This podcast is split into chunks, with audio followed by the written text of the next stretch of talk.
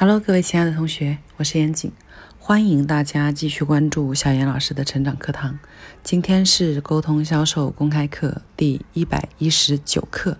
我们来讲一个句式的神奇转换。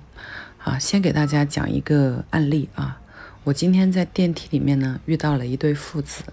然后爸爸和儿子进电梯以后就一直在聊学校的一些事情，啊，临了呢，爸爸就问说：“哎，老师昨天布置的那个作业啊是什么来着？你完成了没有啊？”儿子就看了爸爸一眼，然后说：“啊，我还不是很清楚哎。”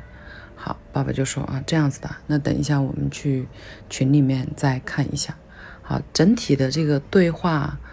氛围呢还蛮温暖的啊，感觉。父慈子孝哈，现在很多人说不聊作业呢，都是呃一片和谐；一聊作业，一辅导作业，马上就鸡飞狗跳了。可是那个孩子可能也就是小学的样子啊，呃十来岁吧，然后跟父亲之间的这个交流，彼此呢很平等，然后同时获得有获得彼此的尊重的。这种感觉，而我所留意到的就是他们在对话的过程当中的一个小小的句式，哈，呃，爸爸问他作业的问题的时候，他回答的是我不是很清楚。好，通常来讲呢，别人问我们一件我们不知道的事情，我们会惯性的回答三个字。不知道啊，我们去店里面买衣服，啊，问店员说：“哎，你们这个面料是什么样子的面料？”如果他不知道，他马上回答你说不知道，你就会对他的专业程度大打折扣。或者他不知道，然后他用一些不专业的话来搪塞你，其实呢也会让你感觉很不舒服。反而他如果愿意跟你讲说：“哦，这个因为我不是那么的专业，所以我不是很清楚。”啊，我可以帮你去询问一下其他人，那给你的感觉就会更好。所以把我们所有要想回答别人的“不知道”三个字，转化成“我不是很清楚”，哎，这样给别人的感觉，第一，不知道是怼回去，并且很难再开启接下来的谈话。你说我不是很清楚，表达了两个意思：第一，我现在不是很清楚；第二。我可以去了解和探索，我愿意有这个意愿去了解这件事情，听起来呢就会更加的柔软一些。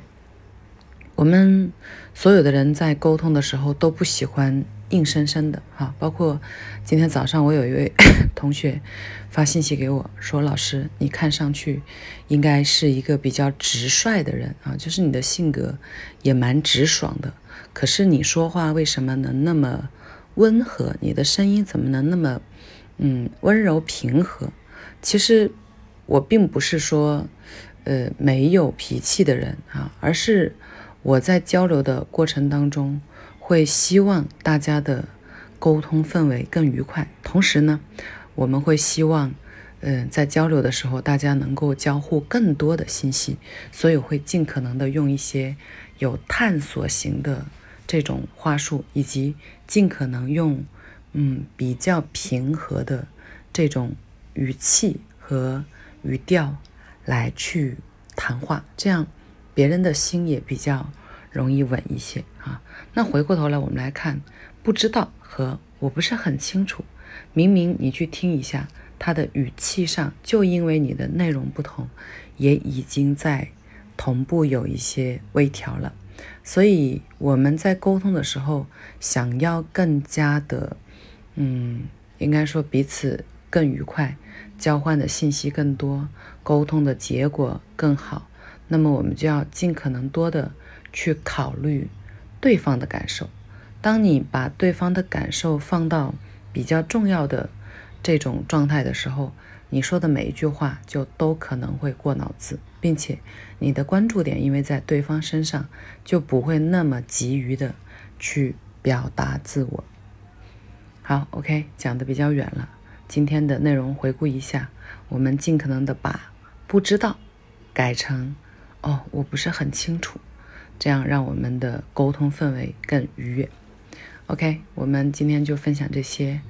呃，大家如果喜欢我的课程，可以来添加我的个人微信二七八八二七九八幺幺。那明天见了。